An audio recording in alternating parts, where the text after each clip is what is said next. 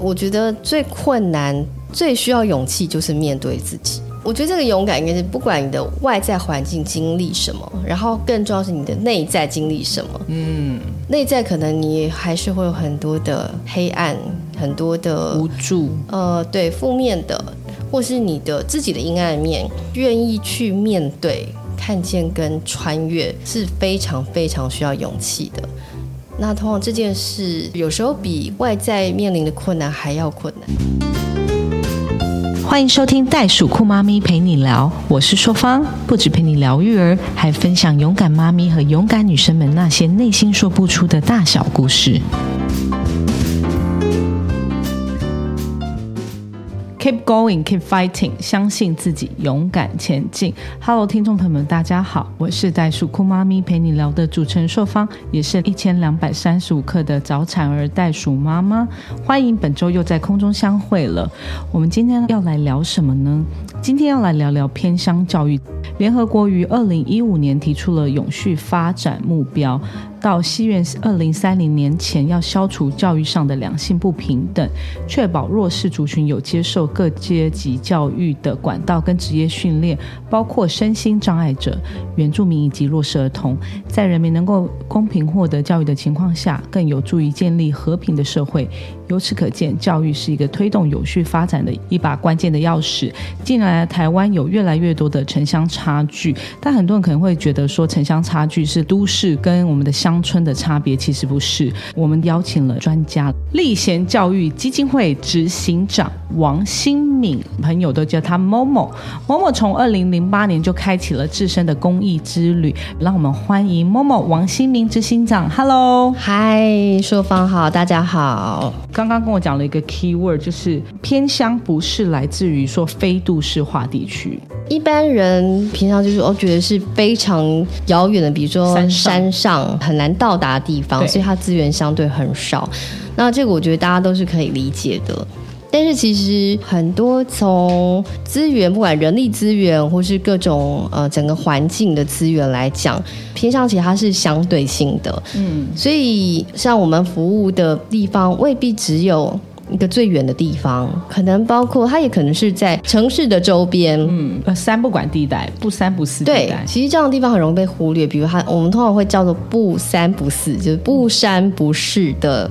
区域或学校，比如说，为什么你的市要卷舌？对，因为这不是山区，不是最远的山上，但是它可能也不是市区，它介于中间，很需要被协助。比如说，它人口也是外流的，通常可能是农业区啊、工业区啊。或是渔港、海边呐等等哦，都是相对于我们的资源比较少的地区。是是，所以它跟其实跟所谓的呃偏乡非常远的地方是一样需要被关注的。某某其实是我的好朋友，我今天特地邀请他，因为他做了从事立贤教育基金会已经多少年了？十四年没有细算。其实你们中间做了很多的事情，嗯。然后某某本身是一个很低调的人，他是不轻易接受访问的。今天真的是很幸运的可以邀请某某来跟我们分享他这十四年来在立贤教育基金会到底做了什么事情。先跟我们聊聊契机吧，为什么想要创立立贤教育基金会呢？嗯，当然是有很多的。缘分啦，但是其实我从大学的时候就有一个心愿，就以后想要成立一个组织，是用一个比较有方法的、有规模的方式去进行一些服务，可以影响更多人。十来年前有各种的机缘，然后很多人帮忙，我就成立了基金会。嗯，不知不觉的就走到现在，就我的青春都在最美丽年轻的执行长。一开始我去，比如我去学校拜访什么校长，他们看到我都会很惊讶，说。哎，不是应该对 那个年长稳重的人出现，对。那当然，现在我觉得时代不太一样。现在其实有非常多的年轻人，他们都是愿意投入在这个领域的。我们今天来到历险教育基金会的办公室，然后也是一个非常充满了青春的环境。开会的地方旁边还有瑜伽球跟地垫。其实就像我们提供服务一样，我们也希望我们自己的工作环境，然后我们的伙伴们都可以在一个比较温暖的、很平衡的状态，对，然后因为把自己照顾好，其实也能够给更好的服务。嗯，这其实有点带入你你最近在推的一些事情，对不对？是，是因为我们上次的腰灯比南文教协会特地邀请你来桃园为我们演讲，然后其实你讲到这一块，我觉得非常认同，就是其实照顾者也是需要被照顾的。对，没有错，就是我们基金会大主轴是在服务这个比较是所谓的偏乡乡镇的教育，跟很多的学校合作，我们有把很多的各个领域，包括艺术的、生态的，比较很有趣的课程带入这些学校服务小朋友以外，还有一些可能跟服务一些这个社福组织，像育幼院等等，从这么多年走来。到这几年，我们慢慢越来越多的观察，就看到说，整个大环境也是很多的变动的。这几年来，然后大家步调也是越来越快的，因为这也跟整个对压力，然后资讯的环境，对网络的这个生态等等，整个状态是越来越紧绷的。嗯，所以我们也观察到说，哎，其实很多第一线服务的，像偏向老师、社服组织的社工们。这些伙伴其实非常的辛苦，他们也非常的厉害，我觉得。对对对，台湾偏乡普遍的问题就是老师很少，缺乏，对，比较少人想要去这个地方服务嘛，哈，或者他流动率很高，大家都是想要找离家近的工作，对对对，所以人力就少。那其实社服方面也是，就是普遍台湾社服社工啦，哈，照护员人力是很缺乏，因为这个工作非常辛苦，偏向。小朋友的状况是来自于不一定，不其实不一定是他们自身有什么问题，可能是第一个可能环境，比如说隔代照养，经济上当然可能有一些比例上比较高，是可能经济上弱势。其实有时候在这些问题上。难免他的家庭问题会多一点，比如说家暴，或者有些是外籍配偶，可能在语言上、文化上差异，会造成孩子在学习上或是同台相处上、适应上的一些问题。对，那当然还有其他，就是更大的环境整体的资源的缺少。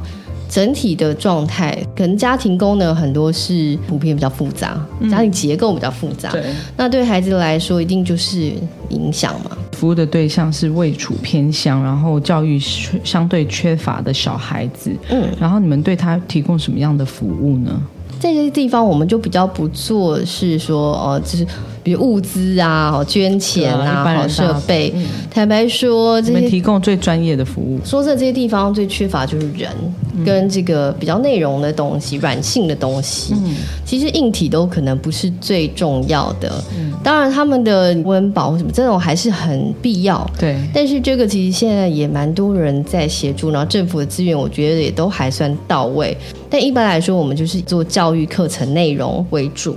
那我们的做法就是，我们有非常多的合作的讲师，他们是各个领域都很棒的专业工作者，可能会更 focus 在艺术文化跟自然生态这样子的主题。嗯，但是其实我们很多的课程都是整合性的，比如说艺术结合生态，嗯，或是里面都会掺杂，比如说我们所谓生命教育。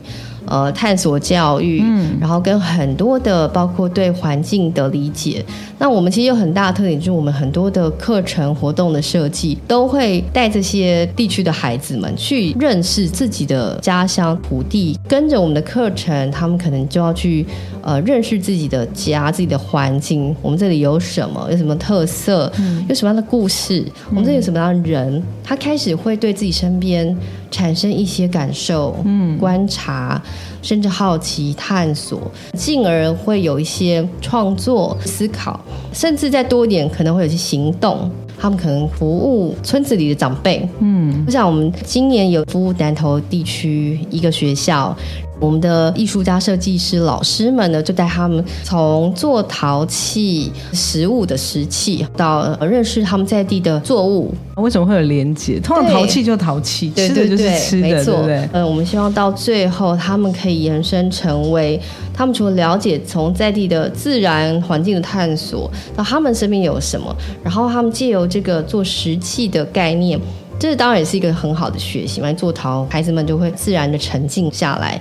最后，他其实要做出一个下午茶席。哦，其实因为后来有点疫情的影响，所以就一直往后延了哦。但是接下来最后，他们其实是呃有一天要去为村子的长辈，他们要准备一个对下午茶席，招待他们的长辈阿公阿妈们。连茶器上面的东西都要自己做，是这样的意思？对对对，当然可能不是到很复杂了，可能孩子没有办法做到很细致、很复杂，但是里面就有他们的心意。准备的过程中，对他就要去设想嘛，就是也许还要怎么服务，他怎么让他们觉得这东西好吃、好看、好玩。然后其实对长辈们，这是一个陪伴。对对，那你的对象都是什么样子年龄层的学生呢？比较主要是国小，所以我们一年我们会服务平均二三十所的所谓偏乡乡镇的小学。每个学校通常我们合作的话，都是一年起跳服务的内容，从比如诶一周一次、两周一次到一个月一次不等，看每个学校的安排。所以意思说，你们的老师会从各地方过去那边服务。嗯，是。那其实也是要。要驻点在那边嘞，如果一周一次、两周一次，对，所以一周一次可能会少一点，但是两周一次是也是蛮多的。那呃不会驻点了，但是可能老师叫往返，所以我们的讲师伙伴们他们其实愿意加入我们一起做这样的工作，其实我们也非常的感激。其实有很多伙伴他们是愿意的，他们这样其实是很辛苦的。因为就一样，他付出这样的时间，他在台北啊，在市区，他可能可以收入更好。对，但是他要为了去，比如说阿里山或去到花东，花了只是为了对你可能只是为了一个两三个小时的课程，可能就要花上一整天，甚至过夜。对，是辛苦的，而且路程长是很奔波的。当然，我们会尽量希望安排去到一个地方，可以有多一点的停留，或是多服务一点。学校这样子，这个一趟去的效益会比较高。大部分都是用，比如说夏令营，或者是用探索的工作坊的讲座的状况下进行吗？其实我们最多是在学期期间，搭着他们学校日常的课程，所以我们最多的课是平常的一到五学期期间。那跟学校一起合作呢，甚至有些我们也很希望学校老师在旁边一起参与陪伴，然后甚至老师们也可以学习，跟这个外来的老师们一起交流，他们也可以获得一些不太一样的刺激。对，那当然可能寒暑假我们有时候也会办一些，比如营队啊、工作坊啊，嗯，对这样的主题性的活动。那你们这个营队啊、工作坊是收费的吗？没有，我们去到这些地区的服务，基本上大部分都是呃免费的，它就是一个服务性质。当然，可能在营队的部分，可能对学校孩子们可能会着收，比如一百块。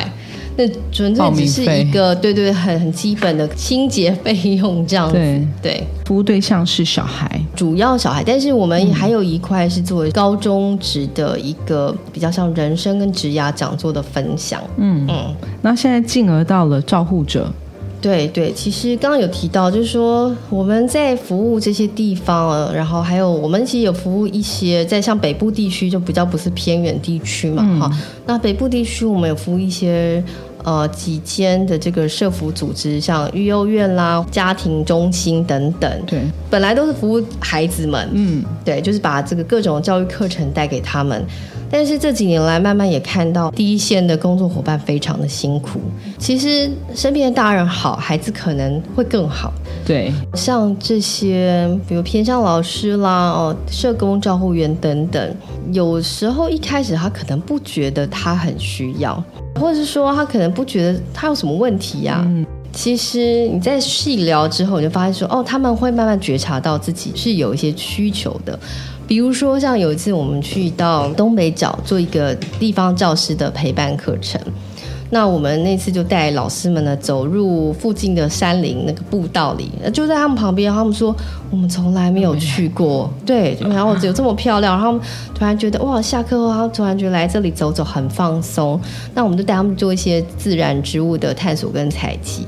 那之后带他们做插花，但他的插花不是只是插一盆好看的花，嗯，那过程中有非常多的引导，包括结合静心跟自我的觉察，甚至有一些其他的创作的部分。就是过程你看到哇，所有的老师啊，有校长、主任啦，很开心。他们会说哦，他们其实很少机会这样子。第一个是他们自己在那边服务，他们有的都不太认识自己附近，有很多很棒的地方，但他都没有机会。这是一个工作环境，然后我一进来就是工作，没有时间探索，或者说没有机会。就有时候我们会这样嘛，比如哎，旁边就有个店，那你每天经过它，但是自己也不太会想进去。可是有一天你的朋友啦，你的家人说，哎，那我们去那里走走好不好？你就会发现哦，原来这里这个店的东西很好吃，对不对？有时候我们会忽略身边的，或者你会不太有动机去。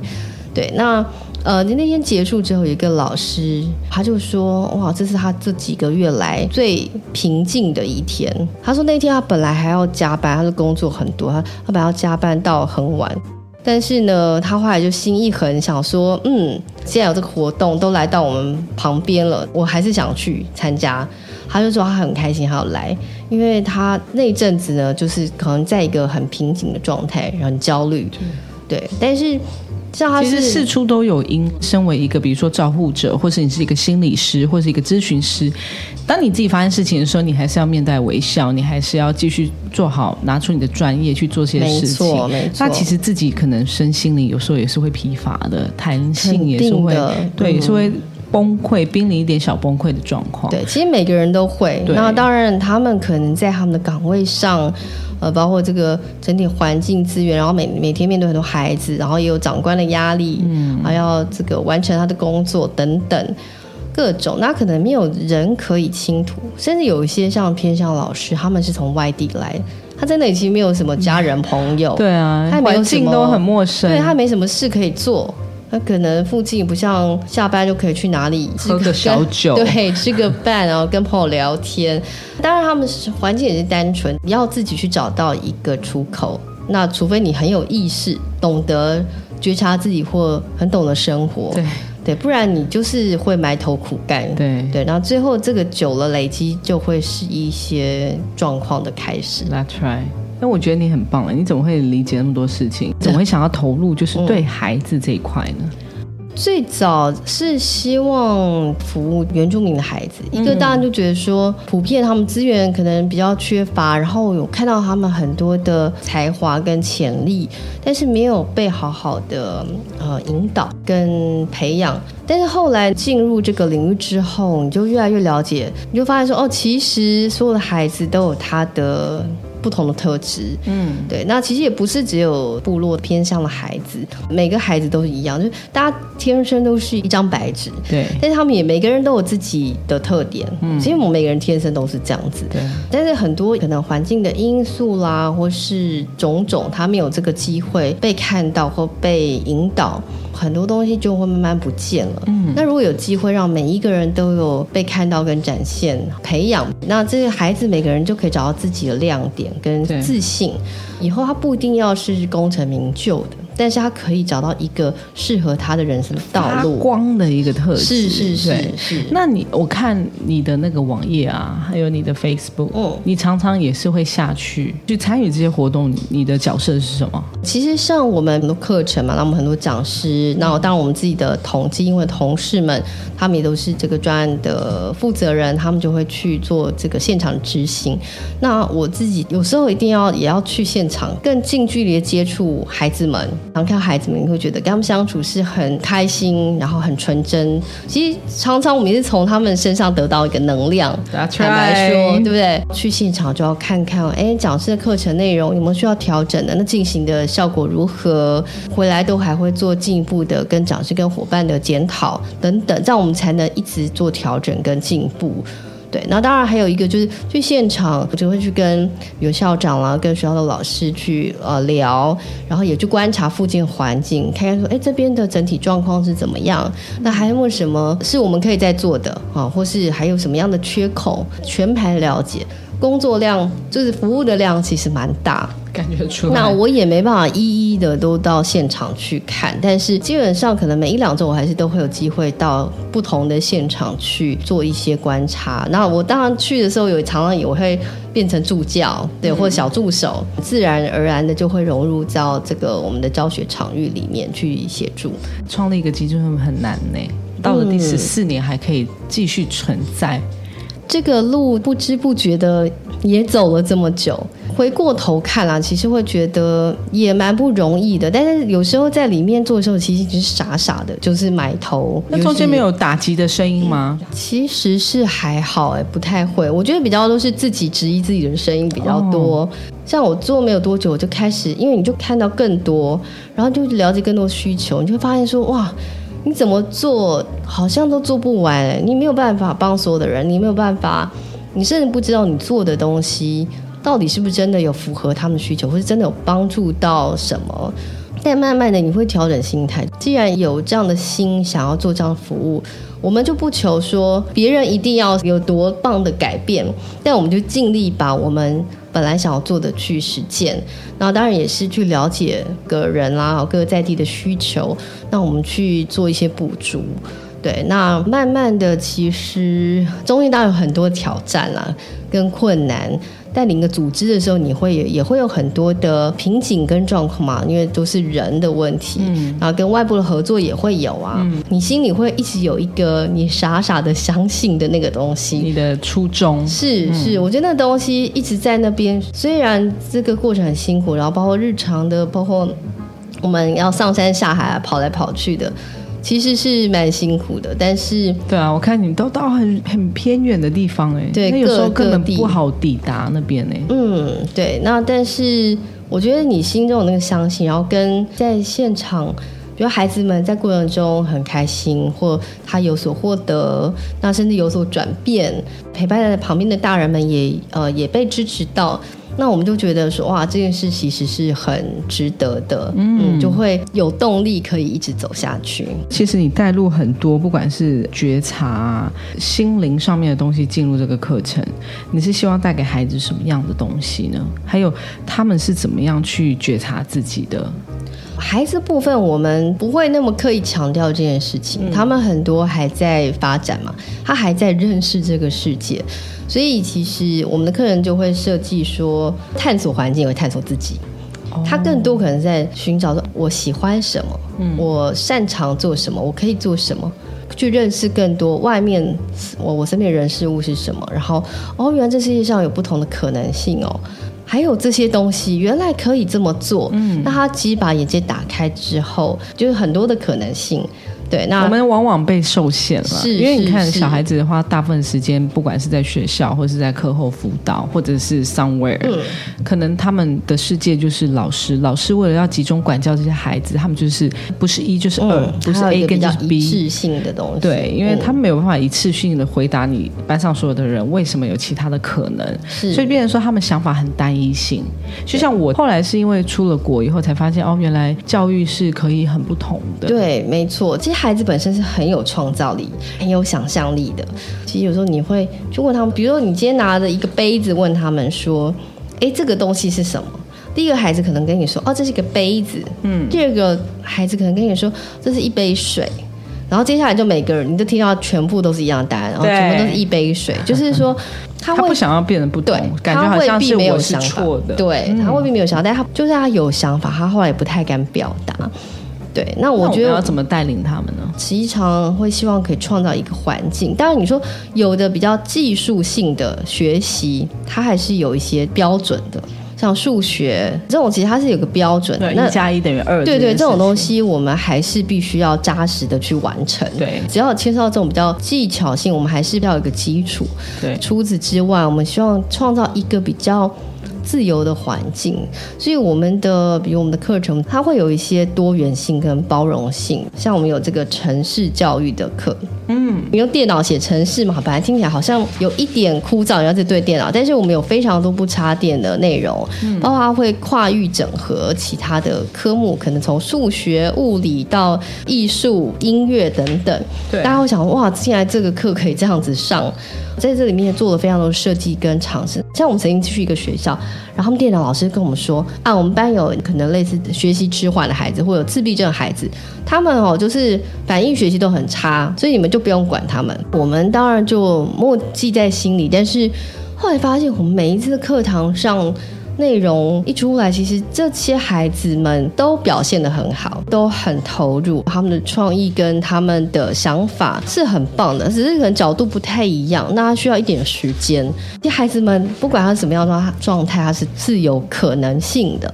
我们的老师就有这样子的包容跟开放性去接受他们。我有看到你有做一些早期疗愈课程，嗯，这是对待什么样的年龄层的小朋友？然后你们怎么做呢？是我们在这个刚刚提到，我们有一部分服务像这个社福机构，对，啊育幼院等等。那里面其实很多这样的孩子，他们是很可能在很早期的 baby 的时候被抛弃的，或是说家暴，或是各种状况吸毒的，对，吸毒的、艾滋呃或入狱的等等，家庭功能有状况的孩子。所以这些孩子在早期，他很容易是没有得到很好的爱跟滋养跟照顾。当妈妈人，他就很特别理解，因为在这个很关键的时期。他很需要大量的爱跟安全感。嗯，当他没有这个东西的时候，他后来很容易没安全感，啊就会有情绪各种情绪心理上的一些状况，他情绪会不稳定，然后甚至他的学习迟缓，甚至身体的生长也是迟缓的，缺乏了主要的照顾。对，然后缺乏了刺激跟适当的教养。孩子现在很多，他们可能是比如三岁以下，从 baby 到一个小小孩这样的孩子，我们其实就。有各种的，包括音乐治疗、无感治疗、儿童瑜伽等等，就用不同的方式呢，去给他们协助。有些很专业治疗师，他们就会甚至是每个礼拜去观察这些孩子他的转变，就他在情绪上的转变，他在某些方面的，比如他的表达能能力啦，或是他的肢体的反应啦，越来越稳定的，或越来越越有反应的，你就看到说，哦，这些孩子是有。进步的，嗯，然后越来越好。那其实这些孩子很容易，他们到后来其实可能会被收养。那我们能做的就是说，彼此人生中有缘相会，这短短的可能从几几个月到一两年，去陪伴这些孩子，给他们尽可能的照顾跟刺激。在这个黄金时期呢，不管他从他的脑、他的情绪、他的身体各方面的状况是更好、更稳定，他以后。在成长路上，希望相对会走得更好。听了 Monique 分享，他在基金会做了这么多事情，邀请了这么多专业的人士来参与，不管是在偏乡啊，或者在这个不三不四的地区，这十四年以来你做的这些大大小小的活动，不管是在孩子的陪伴，或者是一线的第一线的社工及照护人员，还有家长的身心支持啊，我觉得这是非常重要，是我们社会上非常需要的。因为大家可能是觉得，哦，偏乡就是捐钱。我自己本身也是福人社员嘛，我们就看到大量大量的资金去捐去那边。可是每次当我们去访问，不管是幼儿园好，或者是偏乡的小朋友也好，因为人来来往往，他们希望的是陪伴，他们希望的是人与人的接触。你现在有什么比较希望大家关注？捐捐款给我们。对，好，我们就 捐款给我们的立贤教育基金会。那我们要去哪里找到你们的资讯呢？上网搜寻立正的立贤能的贤立贤教育基金会，那我们有我们的官网跟脸书的粉丝也很欢迎追踪我们。对，那上面都会有一些相关的，包括捐款啊，或是想要来了解更多，或是你有机会成为我们的讲师伙伴。去做现场的贡献。那当然，有时候我们有一些活动也会需要一些志工，我们也会不定期的在上面做分享。我想要请教一下，因为现在疫情期间很多活动是不能开的，嗯，那你们有做什么样的调整吗？哦，有有有。那因为我们有很大量的这个在偏乡学校里面进行的课程嘛，那这一两年因为疫情，所以很多时候必须面临实体课是停课的状况。去年大家会稍微比较措手不及嘛，好，但慢慢的也是做调整。对，那到今年相对比较了解这个状况，然后也有一些新的方法，所以我们有蛮多的线上课因为这样而生。我们把很多实体课呢，如果适合可以转换的，就把它转换成这个线上课。所以我们前两天同事还在统计，还说哦。今年这这个两三个月内，我们有四十堂线上课程。哇哦，对，都是在。那是什么样的人可以上线上课程？就是一样，我们本来服务的偏向学校的小朋友。对，那可能我们会分两种嘛，一种是哎，小孩还在学校上课，只是我们外来的人不能进校，那可能就会由学校的老师在旁边协助，包括设备啦跟陪伴现场的。这个协助我们线上老师的教学，变他们自己的老师变成助教这样子，对。除了孩子部分，刚我们也聊到说，哦，我们有服务一些社服机构嘛。对。那其实像很特别的是，因为疫情期间哈，我们去年做了一件事情是，本来是陪伴一个类似家庭中心、单亲家庭中心的孩子们。那后来在那个过程中，我们就去另外开了一个服务，经济环境比较辛苦的单亲妈妈们。他们在疫情期间呢，第一个他们很多可能工作就没了，嗯，对，所以他经济顿减，对。那然后他要面临他的孩子也在家跟他关在一起，嗯，对不对？像去年有两三月是不能出门的吧？那这类妈她其实很辛苦，因为她没有更多的资源，就是也没有人支持她。他们有太多人力可以协助他，包括做照顾，然后甚至经济上有压力，所以那时候我觉得他们整个人会有一个焦虑的情绪、无助的情绪。我们就在线上用一个方式陪伴他们，就是有一个线上类似呼吸跟觉察的陪伴课程。每一周我们一个时间，大家一起上线，然后这个时间呢，我们大家一起，当然我们的讲师啊，我们的老师是其实是我们自己基金会同事了哈，对，会去做一些引导。那可能会有个短短的五到十分钟的呼吸的练习，那这个东西是通常他回家之后可以日常练习的，平静哈，然后跟关照自己的方式，可以做点目标设定，比如说带妈妈们去看，说其实我。哪里很好？呃，我还有很多很棒的地方，或我的身边，我每天可以去感恩几件事情，或者找到一些美好的小确幸，去跟这个事情做连接，带他们去转换一个情绪。生活中有很多很美好的事情可以去关注，去让这个力量更集中在那里。像我们在最后一堂这个课程那一天，邀请所有妈妈，我们来办一个线上女人的 party。嗯，因为其实很多妈妈她已经忘记自己是多美丽，然后自己是可以发光的。